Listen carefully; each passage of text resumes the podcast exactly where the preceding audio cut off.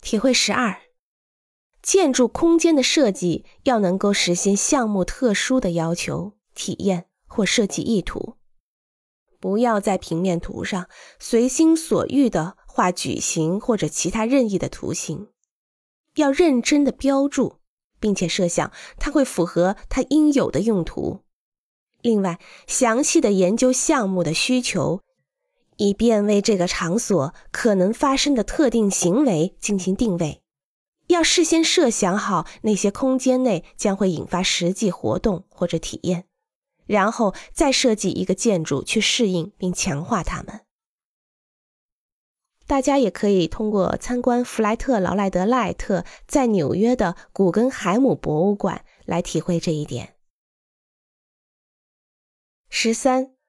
空间设计是为了满足功能需求而进行的空间组织或布局。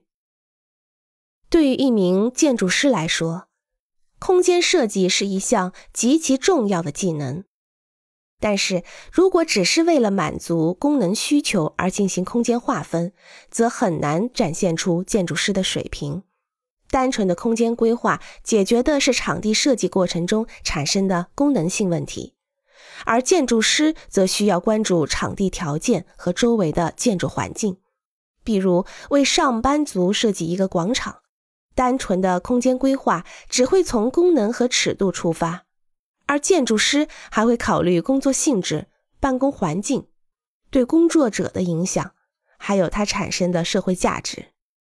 单纯的空间规划只是负责给篮球场、实验室、工厂或剧场安排合理的空间，